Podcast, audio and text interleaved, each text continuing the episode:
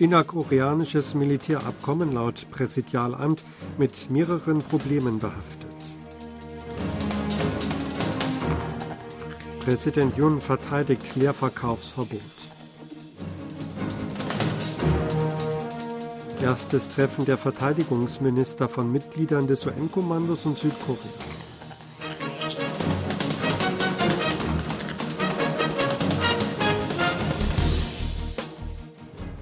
Das südkoreanische Präsidialamt hat angedeutet, das innerkoreanische Militärabkommen von 2018 zum Teil annullieren zu können. Es sei darauf hingewiesen worden, dass das Abkommen mehrere Probleme aufweise, darunter eine schwerwiegende Einschränkung der Verteidigungsbereitschaft des südkoreanischen Militärs, sagt ein Beamter des Präsidialamtes am Dienstag. Verteidigungsminister Shin Won-sik hatte mehrmals die Notwendigkeit einer Aussetzung des innerkoreanischen Militärabkommens erwähnt. Die Flugverbotszone nach dem Abkommen schränke die Fähigkeiten des Militärs ein, Nordkoreas Langstreckenartillerie zu überwachen und zu erkunden, hat er argumentiert. Das Präsidialamt hat in Bezug auf eine eventuelle Aussetzung des Militärabkommens erklärt, dass es notwendige Maßnahmen erwägen könne, sollte Nordkorea erneut eine schwerwiegende Provokation verüben.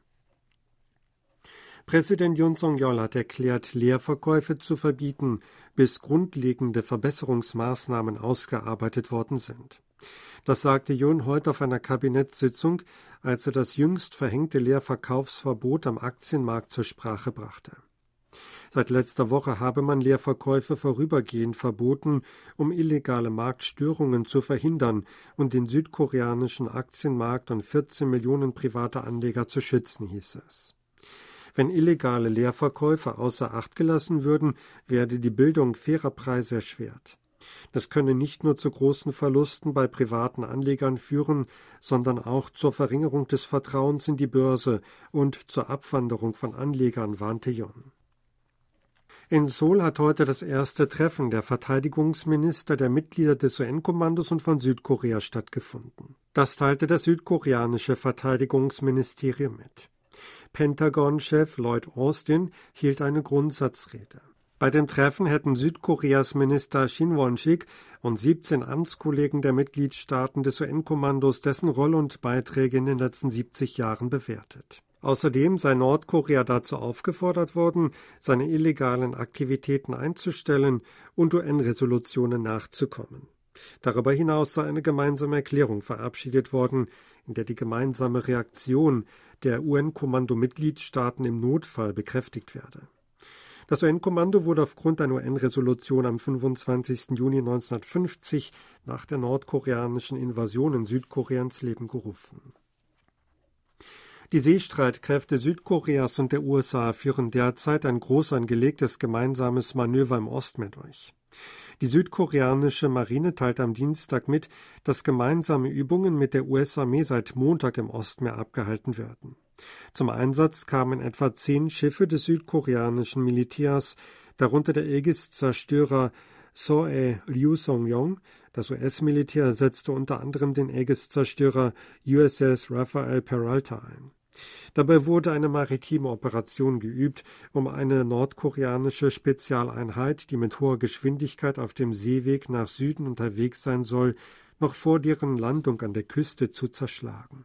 Auch wurden eine Anti-U-Boot-Übung zur Erkundung und Ausschaltung nordkoreanischer U-Boote und eine Übung für ein sogenanntes Seeverbot abgehalten. Die Marine teilte mit, dass im Ostmeer eine hohe Wahrscheinlichkeit komplexer Gefechte bestehe, in denen man gleichzeitig gegen Überseeschiffe und Unterseeboote vorgehen müsse.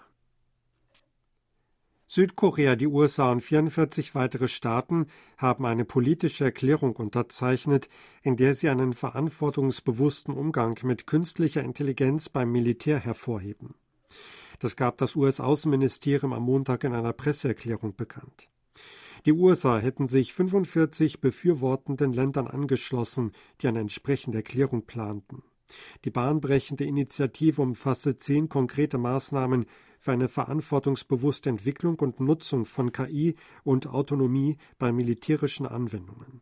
Es handle sich um wichtige Schritte auf dem Weg zu einem internationalen Rahmenwerk, das Staaten in den Genuss der Vorteile von KI bringe, aber gleichzeitig Risiken mindere. Ein behördenübergreifendes Beratungsgremium zur Lösung der Frage der durch Nordkorea entführten Südkoreaner hat zum ersten Mal seit elf Jahren getagt.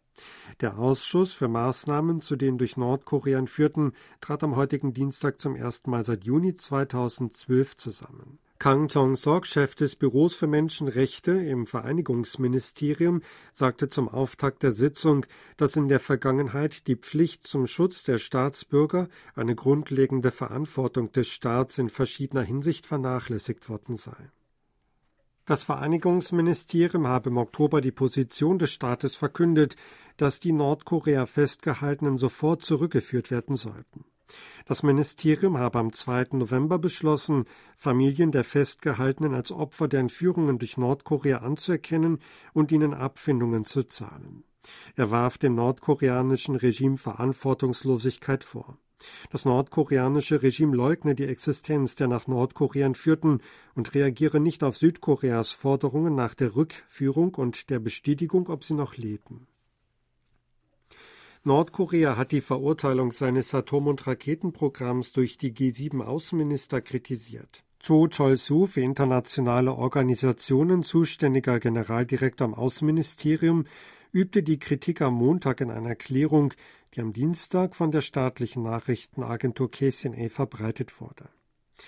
Die Erklärung der G7, die haltlose Anschuldigungen gegen Pyongyang enthalte, wird entschlossen und scharf zurückgewiesen. Die G7 wurden als Kohorte bezeichnet, die lediglich selektive Interessen verfolge. Diese Gruppe sei verantwortlich für die Schaffung und Verschärfung der internationalen Krise und rede nun auf souveräne Staaten ein. Cho forderte die umgehende Auflösung der G7, ein Überbleibsel des Kalten Kriegs. Dies wäre der erste Schritt für die Lösung der gegenwärtigen internationalen Krise und Wiederherstellung von globalem Frieden. Die G7-Außenminister hatten am vergangenen Mittwoch in einer Erklärung Nordkoreas Programme für Massenvernichtungswaffen und ballistische Raketen sowie vermutete Waffenverkäufe an Russland kritisiert. Die Bürgermeister von Kudi und Seoul haben am Montag über eine Eingemeindung beraten. Der Bürgermeister von Kudi, Park Kyung-hyun, äußerte offiziell die Absicht, dass seine Stadt nach Seoul eingemeindet werden soll. Seouls Oberbürgermeister Oh Se-hun sagte nach dem Treffen vor Reportern, dass Park vorgeschlagen habe, Kudi zur speziellen autonomen Stadt zu bestimmen, die ihre administrativen und haushaltsrechtlichen Befugnisse behalte. Park habe auf viele Schwierigkeiten bei der Ausübung der Rolle als Selbstversorgerstadt hingewiesen, da die Entwicklung wegen Vorschriften zum Wasserschutz und wegen militärischer Anlagen eingeschränkt sei. Kudi solle mit Seoul verschmelzen und würde von einer verbesserten Transportinfrastruktur profitieren. Seoul könne verschiedene öffentliche Einrichtungen nach Kudi verlegen und alte Städte neu entwickeln. Die Regierungspartei verfolgt die Vision eines Mega Seoul City. Oh hatte letzte Woche den Amtskollegen von Kimpo, Kim Byung-su, in der Angelegenheit getroffen. Auch mit dem Gouverneur der Provinz Gyeonggi, Kim Dong-yeon, und dem Bürgermeister von Incheon, Yu Chong-bok, will O über das Vorhaben sprechen.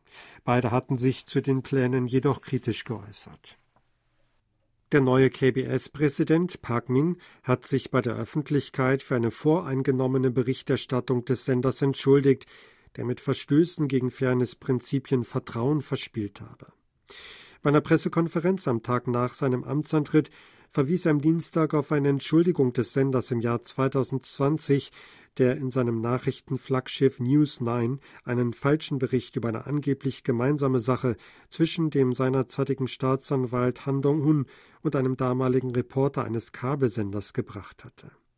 Auch eine Geldstrafe in Höhe von 30 Millionen Won oder etwa 23.000 Dollar durch die koreanische Kommission für Kommunikationsstandards erwähnte der neue KBS-CEO. Grund für die Geldstrafe war, dass Kebis im letzten Präsidentschaftswahlkampf aus einem Artikel des Mediums News Tapper zitiert hatte, der offenbar ein Versuch war, Einfluss auf die Wahl zu nehmen. Zu den finanziellen Schwierigkeiten des Senders sagte Park, dass er und das Führungspersonal freiwillig auf 30 Prozent ihres Gehalts verzichten und zusätzliche Regelungen für den freiwilligen Ruhestand schaffen wollten. Sie hörten aktuelle Meldungen aus Seoul, gesprochen von Sebastian Ratzer.